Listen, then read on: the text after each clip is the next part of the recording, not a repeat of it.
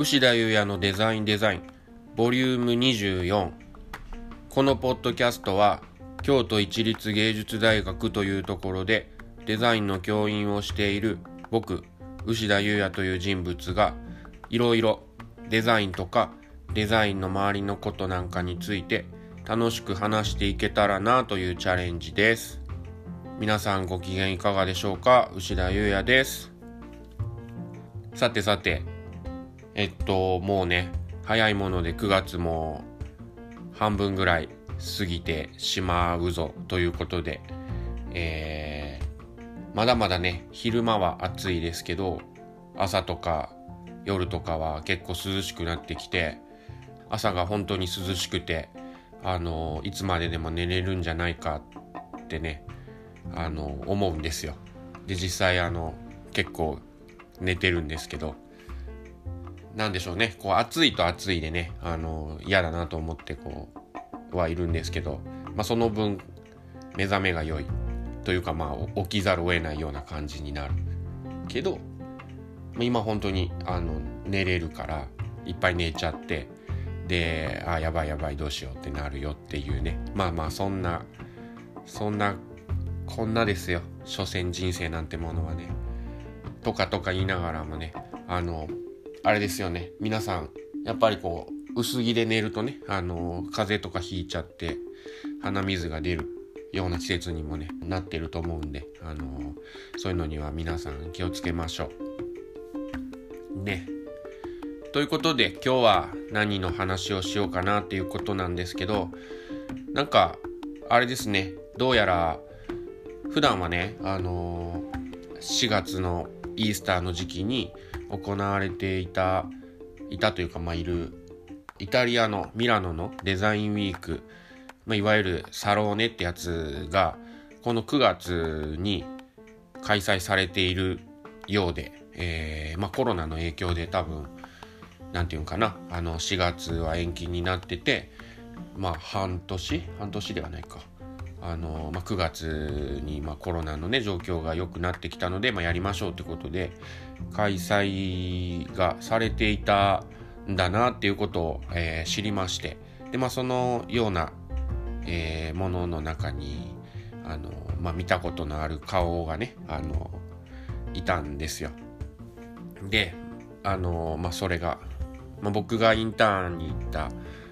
先の、まあ、コンスタンティン・グルチッチさんという方がこうなんか喋ってるのをあの見ましてああ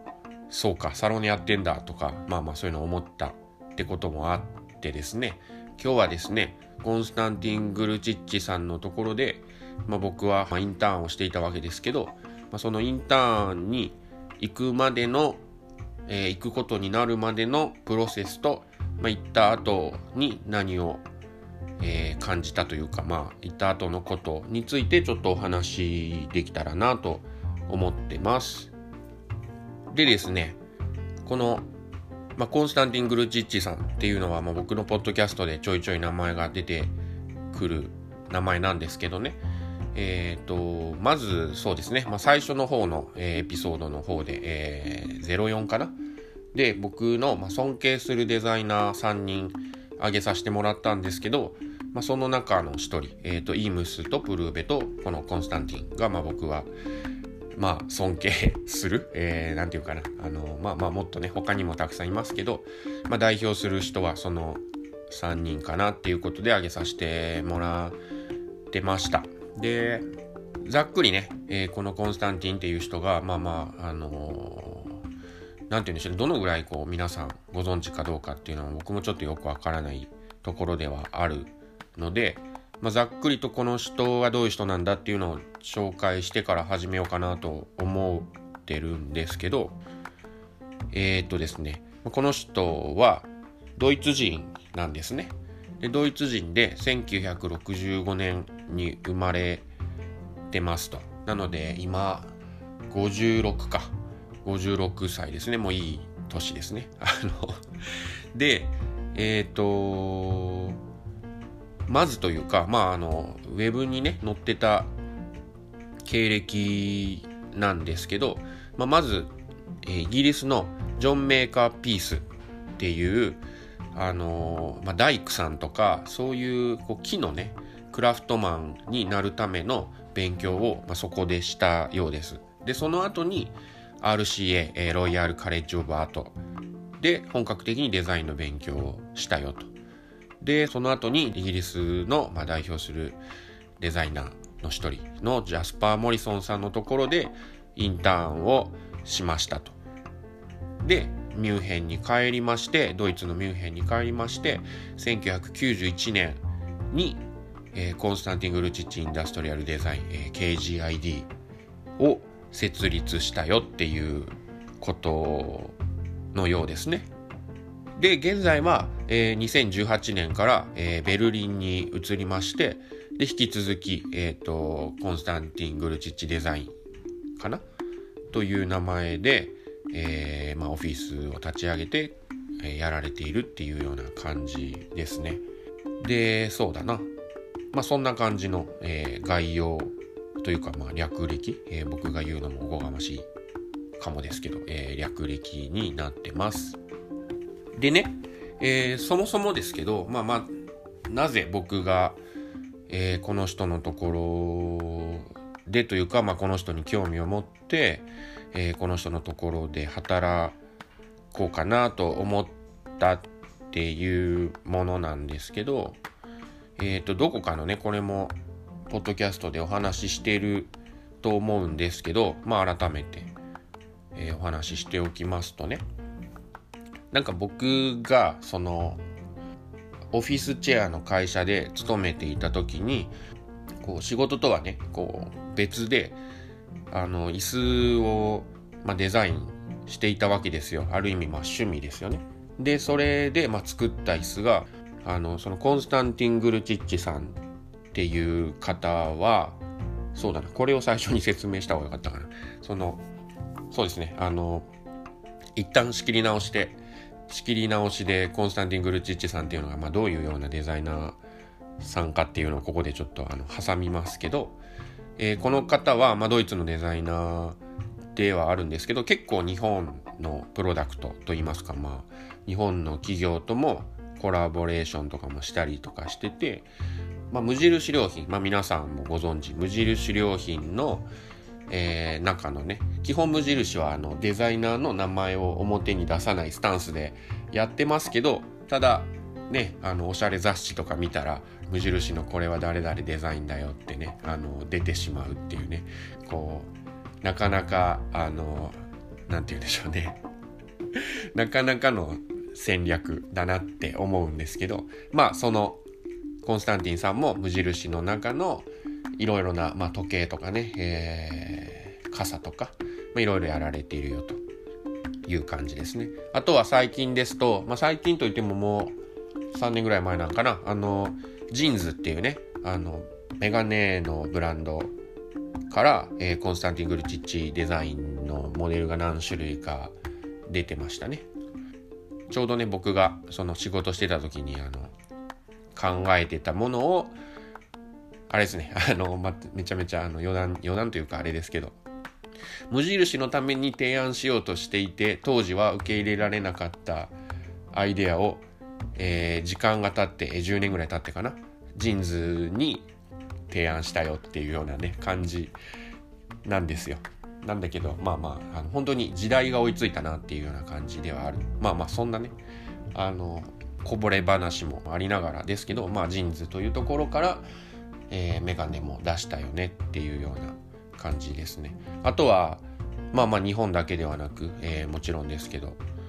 あのまあ、ビトラとかね、マジスとか、えー、まあ、家具の会社だとそんなところ、もう本当にメジャーどころのデザインは全部しているんかなっていうような感じ。あとは、そういう家具とかだけにとどまらず、プラダとかね、えー、ヒューゴ・ボスとかそういうようなファッションとか、まあ、そういうようなところとかのデザインとかもしてたりとかあとはヨットでね世界一周回るやつのヨットの、まあ、グラフィックのデザインとかしたりとか、まあ、本当にその何て言うかな。自分は何のデザイナーですっていう垣根がないというか、まあ、いろいろなデザインそうですね、まあ、デザインのデザインをする。というようなあとはそうね最近だと本当にああいう美術館とかそういうところのミュージアムのインスタレーションとかもやったりとかそのミュージアムの展示のデザイン空間のデザインとかもしてて本当にあのー、自分はこう物だけしかしませんよとか自分は空間だけしかしませんよとか自分はねグラフィックしかしませんよとかそういうことじゃないですよ。でまあそこら辺も後々、えー、紹介できたらなと思うんですけど、まあ、とにかくそういう何て言うんでしょうねこうまあデザインのその対象物がまあこう何て言うの？決まっていないというかいろいろやるよっていうような人。まだ現在でも、まあ、世界のいわゆるそういう活躍しているデザイナーの本当にトップ5ぐらいに入る人なんじゃないかなと、まあ、思っていますしそういうデザインのねああいう、まあ、記事とかウェブのニュースとか見ても、えー、まだまだ何、えー、て言うんでしょうね、まあ、そういう中心に位置している人だなっていうような、まあ、人なんですよ。で、そうですね。何の話を僕はしていた？えー、相変わらずだな。あのー、でね、そう、なぜ僕がこの人に、まあ、興味を持って、この人のオフィスでね、えー、働いてみたいなと思ったかと言いますと、まあ、さっきもちょっと言ったその実際その僕は会社勤めをしていながらそれとは別で、えー、椅子を作っていたんですね。でその椅子がまあなんかこうカクカクしていたんですよ。あの、まあ、興味のある方は、えー、ウェブを見ていただけたらなと思うんですけど。で、まあ、その椅子をまあなんかこう見たそのオランダの学校デザインアカデミーにいた人に、えー、チェアワンっていうねえー、コンスタンティン・グルチッチの、まあ、代表する、えー、椅子があるんですけどその椅子に似てるねっていう風に言われてでなんだその名前なんだその人。誰その人みたいな感じ。で最初は、えー、そうですね。この人のことを知るきっかけはそんな感じですね。で、まあこのね、チェアワンっていうのは本当に有名な椅子、本当に彼を代表する椅子であるので、まあここで説明をするまでもないのかなという気もしてるんですけど、まあなんか本当にインパクトすごい椅子で、あの、アルミのね、インジェクションモールドっていうアルミニウムを液体に溶かしてそれを圧力をかけて型に流し込んで椅子の形を作るっていうまあ本当に工業製品の部品とかにはよく使われている、えー、技術を使って椅子を作ろうみたいなことをそのマジスのねイタリアのマジスっていう会社の、えー、方から依頼が来てでその形になったっていうような感じのものでまあ本当にあのかっこいい椅子かっこいいしその実際に使おうとしたテクニック技術を、まあ、うまく使っているもののすごく代表例だなって感じはするんですけどまあまあでもあれですねそのコンスタンティンさんからしてみたらそのねいつなんでしょうね。これも2000年代初頭の作品だと思うんですけどまだそのこの2021年のミラノサローネのなんかあのインタビューみたいなものでチェアワンのことを聞かれててもうちょっとうんざりしてんなっていうような 表情が見れたというか、まあ、本当にあの何て言うんでしょうね。まあそういう、まあ、運命というかあの古いね作品のことはずっと聞かれるっていうのはまああるあるあるなのかなっていう気もしますけど、まあ、とにかくえっ、ー、とそういう椅子があって僕の作った椅子がまあなんかこう似てるというかそうですねまあまあ似てると言われて知ったと。でその後でまあそのチェアワンっていうのを知ってから本当にねまあかっこいい椅子だなって何て言うんでしょうね、まあ、座り心地とかまあうんぬん置いといてやっぱりものすごくこうインパクトがあって良くも悪くもそれが一脚空間にあるとすごくこう空間をガラッと変えるような椅子だなと、まあ、改めて、えーと、最近思うんですけど、まあ、そのぐらいこう何て言うんでしょうね、まあ、僕が本当にデザインかっこいいものをデザインしたいって、まあ、今でもね漠然とすごくこうダサいこと思っているけどなんかそのかっこいいっていうなんか触手に触れたというかビビビッときたのはすごい記憶にありますね。でその椅子を知ってから、まあ、その人のことをねコンスタンティンさんのことをいろいろこう、まあ、見たりリサーチしたりしていくとなんか本当にウェブでねこう全然そのコンスタンティンっていう名前関係なしにこれかっこいいなっていうかこのアイデアすごいなんか面白いなって思ってで誰のデザインなんだろうって見ていくとコンスタンティンだったってことが結構あったんですよ。でなんか本当に僕あのまあ全然ね自慢できることでも何でもないんですけどまあ本当にそのデザインのそういう、まあ、いわゆる知識というか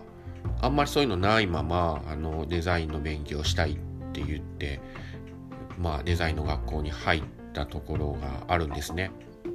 実際今でも全然そのなんか歴史的なこととかもよくわからないし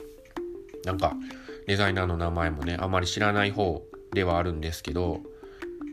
なんかすごいそのそういうような何て言うの？あのニュートラルな自分にすごい浸透してきましてこのコンスタンティンさんっていうのが。でその僕の言っていたデザインアカデミーっていうところはあの4年生の前期の卒生の前にあのインターンシップに1期、えー、まあ厳密に言うと4ヶ月なんですけど、まあ、4ヶ月インターンシップに出かけないといけないというか、まあ、インターンシップに行くことで、えー、4年生前期の単位がもらえるっていうシステムだったんですね。なので、まあ、みんな4年生の前期は学校の外のまあ、いろいろなデザイン事務所であったり、あのまあ、IKEA とかね、そういうでかいところに行ったりとか、フィリップスとかね、そういうところに行く人とかも、まあ、いたんですけど、で、僕は、あの、正直ね、僕はね、これもあの、実際確認したわけじゃないので、本当かどうかわかんないですけど、僕はこのデザインアカデミーに入る前に、まあ、お仕事をしていたと。なので、まあ、インターンシップはある意味その社会の経験っていうものをなんかまあ積むためのものだよっていうようなことなのでなんか僕はインターンシップを免除できるんじゃないかみたいなあの、というかまあ実際その職務経験がどっかである人は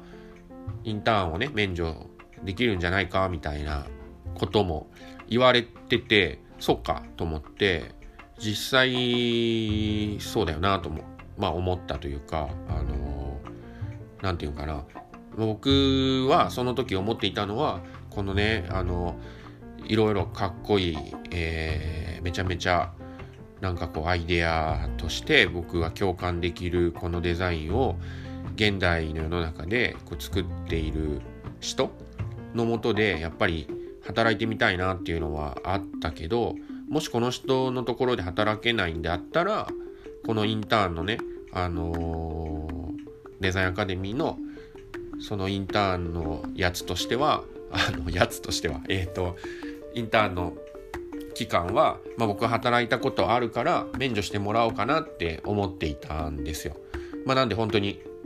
コンスタンティンのとこで働くオアナッシングみたいな感じで考えてましてそこで、えーと、そのね KGID、えー、コンスタンティン・グルチッチ・インダストリアルデザインで、まあ、インターンっていうもの一曲集中、えー、単勝狙いですか？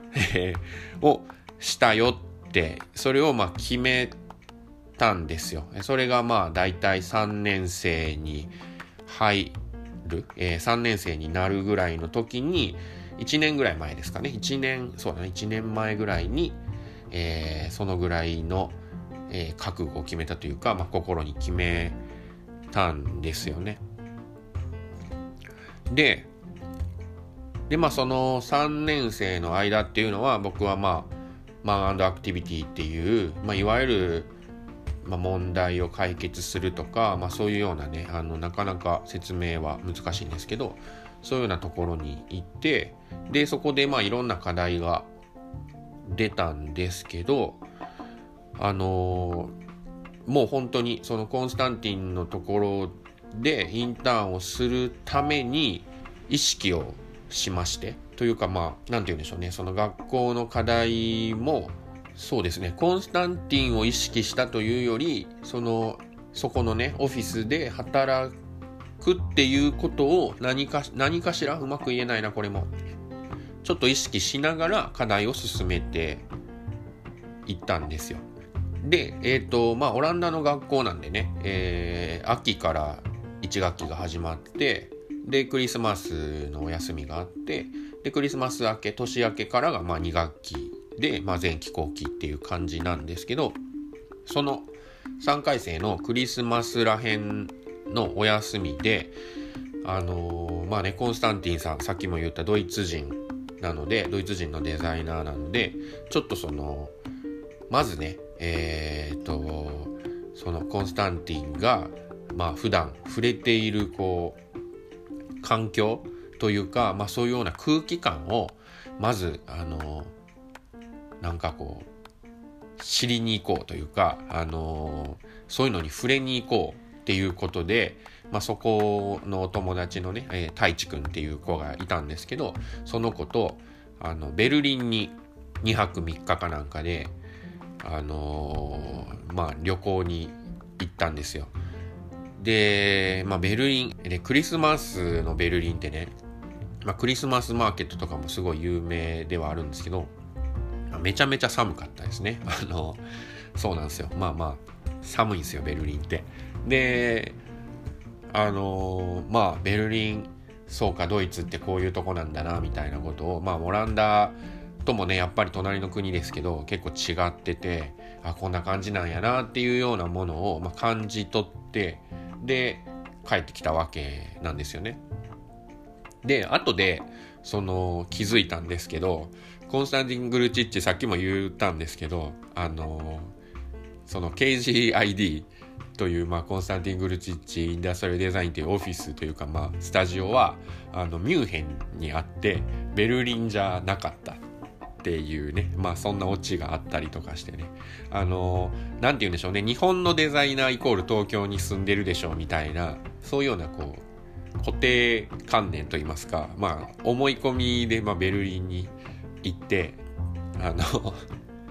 行ったよというようなことだったりねまあしたりとかしてまあとにかくあの予習という感じで、まあ、そのデザイナーさんのねえっ、ー、といつも見ているもの景色であり何かしら空気感を感じ取りに、えー、間違ってたんですけどね、まあ、ベルリンに行ったよと。でその当時ですねあの当時というかまあそのコンスタンティンさんがイギリスのファイドン社っていうところからそれこそ KGID っていう本を出していてでまあそれをゲットしましてでまあまああの結構あれですね。僕基本的には本を読まないんですけどあのー、まあなんか単語とかねちゃんと調べながら何を言ってんだみたいなことをまあまあそれなりに調べて読んだ読んだというかまあ基本ね写真が多い、えー、本なんですけどまあそれをこう何て言うかななんかまあ読んでコンスタンティンさんがどういうことを考えてるんだろうみたいなことをまあまあ思いを馳せたような感じでしたね。で実際その3年生がまあめでたく、えー、パスしまして4年生になるよって言ったのが2008年の6月にね3年生が、えー、見事合格して次の4年生に上がれるよっていうことが分かったんですけどでその、えー、翌月の7月からまあ、ポーフォリー作りを、まあ、始めましてでこれもまあまあ本当に何て言うんでしょうね、まあ、コンスタンティンのところで働くため専用のポーフォリーをまあ実際どの作品を載っけるかっていうこととまあ順番であったりとか、まあいろんなことをこう、なんていうかな、意識して、えー、作りましたね。で、あとは、あの、まあ、モチベーションレターっていうね、あの、ものが、まあこれはあの、いろんなそういう、まあ、インターンとか、まあ、就職活動あっちで言うあっちのその就職活動の時に大体書くものなんですけど実際なぜ自分が、まあ、志望動機みたいなことかななんか、まあな、ぜ自分があのあなたのところでこう働いてみたいと思ってるかみたいなことを、まあ、お手紙をね綴りましてでそのポーフォリとそのモチベーションレターをあの、まあ、送ったんですよ。そしたら8月の本当に初めの頃にあのメールがコンスタンティンの事務所から、えー、オフィスから、えー、メールが来ましてあのまあポーフォリ見たよと。でいい感じだと。なので、えーと、今から、えー、オフィスは夏休みに入るから夏休み終わりでもう一回連絡をくださいと。で、えー、ミュンヘンに一度来てください。みたいな感じのね。まあさっぱりした、え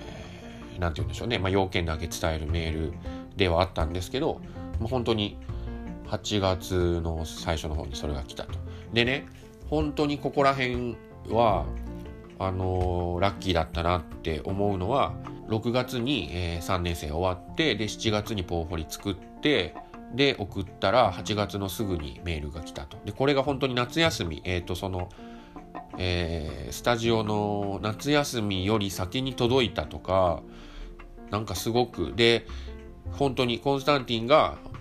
まあ、旅行にね結構、まあ、旅行というかまあ本当に仕事で海外世界を飛び回っている人なので、まあ、たまたまコンスタンティンがオフィスにいた時に郵便が届いたっていうのもめちゃめちゃラッキーだったなって思う思いますよって感じですね。であとはまあ本当に僕はあのあえてやっぱりあのまあ古い人間だからなのかもですけどあのやっぱりポーフォリを手に取ってあの欲しかったんですよ。なのでああそういうねメールとか PDF とかでサクッと送ってしまうじゃなくちゃんとやっぱりこう形としてね送ったことでなんかまあそれがこう何て言うのかなあの通じたというかまあいい感じでコミュニケートしたかなっていうのは思いましたね。でまあそういう感じで8月にメール来てうわーすげえってまあ自分で思っててでまあ本当にねあのー、前のねえっ、ー、とその04のエピソードでもちょっと言うてたと思うんですけどやっぱりそのコンスタンティン・グルジッチなんてまあそのねデザイン界隈では知らない人がいない言うたらあのー、超メジャーデザイナーさんなわけなんですよ。でまあ本当に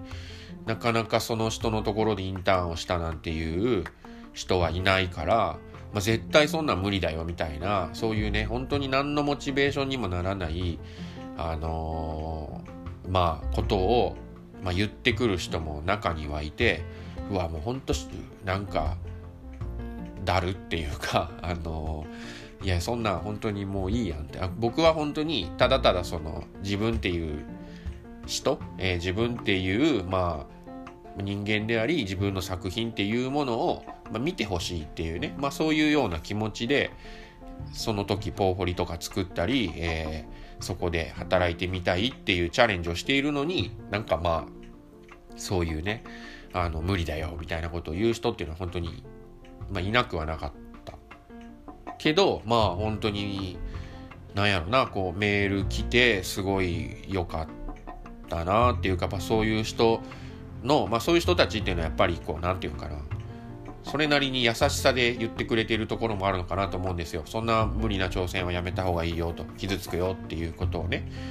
そんな感じなんかなっていう気もしますけど、まあ、チャレンジしてよかったなってすごい思思いましたね。で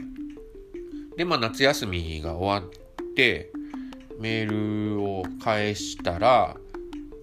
えー、10月にね、あのー、まあ、来てっていうことになったんですけど、あのー、まあ、ご存知の方もおられると思うんですけど、ミュンヘンで10月といえば、オクトーバーフェストっていうね、あのまあ、すごいこうその年の新しいビールができておめでとうのお祭りがあるんですよ。あのミュンヘンの人はビールをねあのすごく飲むというかまあドイツ人みんな飲むけどそういうねオクトーバーフェストっていう年に一度10月にあるでかいビールのお祭りがあってで本当にまあ宿取るのしんどいけど頑張ってきてねみたいな感じでねあの来ましてで本当に宿取るのしんどくてあのまあすごいこう遠く、えー、結構ね電車に乗り乗ってまあ言うてねそんなですけどあのまあちょっと郊外の、えー、宿に取りましてで、えー、そのコンスタンティンさんの、えー、オフィスにね KGID に、まあ、次の日行くよっていう日の夜にあのまあそこもあれですね予習をしてみましたね。あの行ってみてあここなんだって思ってでまあ次の日をドキドキしながら迎えたわけですけどで実際行ってみたらあのー、まあまあ何人かねアシスタントの人がおられてでまあコンスタンティンさんがこういると。でじゃあまあ昼だからあの昼食べ行こうっていうことででまあ当時というかそのミュンヘンの KGID っていうのはすごいミュンヘンの、えー、ミュンヘン駅、えー、ホフトバンホフっていうんですけどあのミュンヘンの、えー、中央駅みたいなところから歩いてすぐのところにあってで結構ね駅前なんでまあガチャガチャしているんですよ。ある意味そのまあドイツ人なんて言うんでしょうねそのまあ駅前ってねどこも結構ガチャガチャしてるかなって気がするんですけどまあすごいこう繁華街でまあ観光客を相手にしたいろいろなねあのいかがわしいお店とかもありつつ結構あのまあまあそういう人種とかもあのいわゆるドイツ人の人種ではないトルコ人とかねギリシャ人とかまあいろいろな、えーと、方とかもいるような街並みででそこであの、まあ、ケバブをねごちそうになるわけですけど、まあ、このねケバブがねミュンヘンのね、えー、ベルディっていうねケバブ屋さんがね、まあ、めちゃめちゃ美味しくてめちゃめちゃ流行っててあのいわゆるケバブ日本でもねあるようなケバブよりもまあまあ断然美味しいっていうか あの何て言うんでしょうね。まあまあそのケバブでねそのそのベルディさんはあの最初はちっちゃいケバブ屋から始まったんですけどスーパーとか後で作ったりその後はなんかホテルまでね、えー、とできたりとか、まあ、とにかくあのそうね最初初対面の時に、えー、コンスタンティンさんにケバブをごちそうになったっていう、えー、ケバブをごちそうになりながら、まあ、僕のポーホリのどういうとこがね良かったよとかあのまあそうねなんかそこでねなんかすごい日本の面接みたいな感じで何かしら僕はコンスタンティンのこう質問に上手に答えないとあのインターンに行けないんじゃないかっていうかそういうなんかインターンのテストみたいなものがあると思ってドキドキしていったんですけどただただねあの